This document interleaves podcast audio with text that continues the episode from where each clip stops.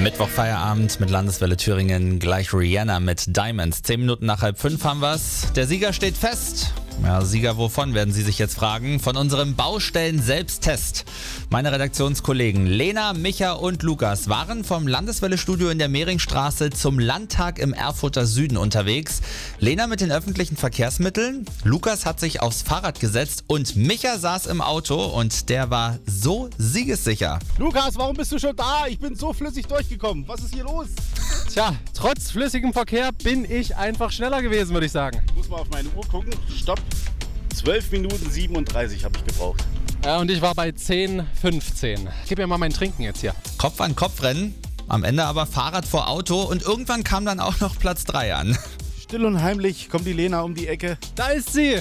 Lena! Was sagt die Stoppuhr? Im Stechschritt. 24 Minuten 50. Du bist leider Letzte. Das habe ich mir vorher schon gedacht. Wie war es jetzt vom Reisegefühl? Die Straßenbahn wäre sehr voll. Ich hatte jetzt keinen Sitzplatz. Ging aber alles noch und der Bus war super leer. Das Baustellenchaos in Thüringen. Wir haben es in Erfurt getestet und der Test hat ergeben, vom Sendestudio in der Mehringstraße bis zum Landtag landet das Fahrrad auf Platz 1 vor dem Auto und den öffentlichen Verkehrsmitteln. Das ganze Baustellenwettrennen mit der ganzen Vorbereitung, den Taktiken und den Hinweisen hören Sie nochmal in unserer Mediathek auf landeswelle.de. Mein Thüringen, meine Landeswelle. Landeswelle. Shine bright like a diamond. Shine bright like a diamond.